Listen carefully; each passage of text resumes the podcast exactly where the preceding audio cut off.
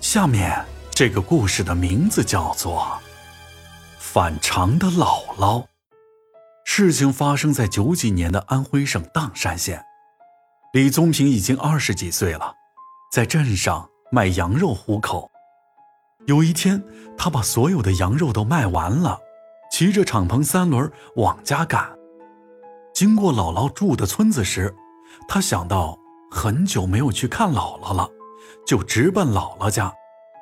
李宗平的姥姥是一个七十多岁的老太太，她性格孤僻，也不跟儿女们住一起，自己住在老房子里。李宗平到了门口，敲了很久的门，姥姥才开门。一开门，李宗平就看到姥姥比以前更瘦了，自己心里也非常不是滋味儿，忙问姥姥：“姥姥。”您最近过得怎么样？姥姥回答说：“好着呢，让他快进来。”当时天色正黑，李宗平随着外婆进了院子。这院子里也没点灯，黑乎乎的。但老人都节约，也算不上什么稀奇事儿。就在这时，跟姥姥唠着家常的李宗平发现了一个奇怪的事儿：院子里养的大黄狗表现得十分怪异。那样子好像很惧怕姥姥，身体止不住的发抖。后来干脆一溜烟钻进了柴草垛里，不敢再出来。那条狗平常跟姥姥很亲的，今天也不知道怎么了。在聊天中，姥姥还说，她现在不再寂寞了，整天和王大妈、李婆婆、孙大婶他们一起玩。不过这话倒让李宗平大吃一惊，因为姥姥所说的这些人早已经去世多年了。随后一想，这可能是外婆年纪大了，糊涂了，就没太当回事儿，跟着姥姥进了里屋。但这时他发现屋里的墙上到处都是黑漆漆的，就像被火烧过，不禁有些好奇，便问姥姥：“姥姥。”这墙上怎么这么脏呢？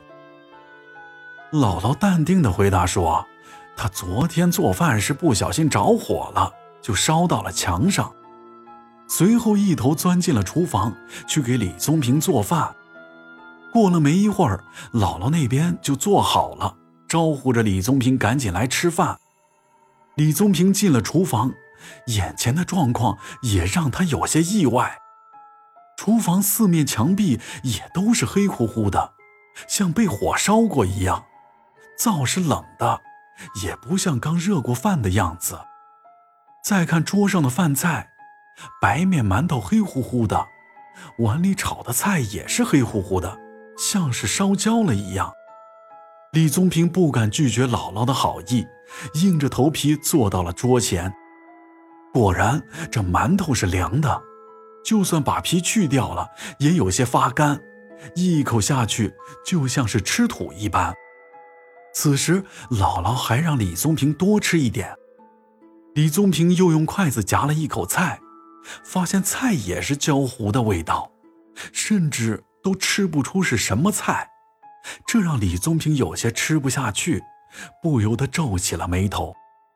姥姥看李宗平难以下咽，还是像以前一样。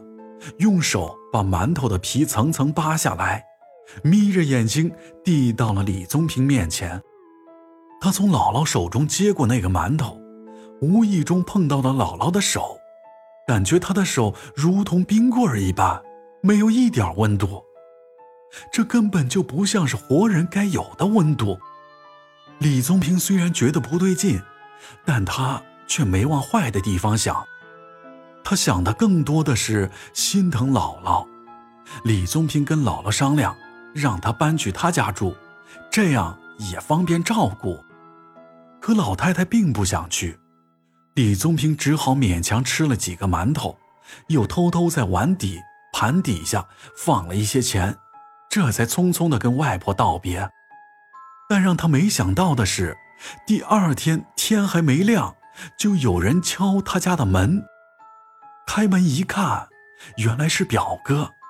表哥一脸伤感地对李宗平说：“我是来报丧的，姥姥在家里做饭，结果他不小心把房子烧着了，姥姥被呛晕在屋里，烧死了。李宗平如雷轰顶，他怎么也不相信，昨天夜里还在外婆那里吃了饭，怎么可能死了呢？这下轮到表哥吃惊了，因为这个时间根本就对不上。原来李宗平的姥姥中午出事儿的，下午大姨家得知了消息，连忙去准备寿衣、棺材等东西，而姥姥的尸体就放在他那老屋中。表哥本想着晚上去守灵，可下午睡觉睡过了，等醒来到了外婆家时，已经是十点多了。让他没有想到的是，姥姥停尸的位置竟然改变了。而且中午做的饭菜也不知道什么时候被盛了出来，摆在了桌子上，还被人吃掉了。本来正纳闷呢，此时正好跟李宗平的经历对了起来，这表兄弟当场就有些傻眼了。李宗平肚里一阵翻滚，昨天吃的饭全部被他吐了出来。虽说是吃了鬼饭，但身体倒没什么事儿。就像李宗平说的，姥姥疼他，当然不会害他。就像大家怕的每个鬼，都是别人日思夜想、再也见不到的人。一个人死后，因为久未相见的亲人来了，又醒过来和亲人互动，看着和常人无异。但这种事情通常都发生在人死后的第一天，因为刚死的魂魄还没有离体。当然。这都是老一辈人说的，实在找不出什么科学依据来支撑。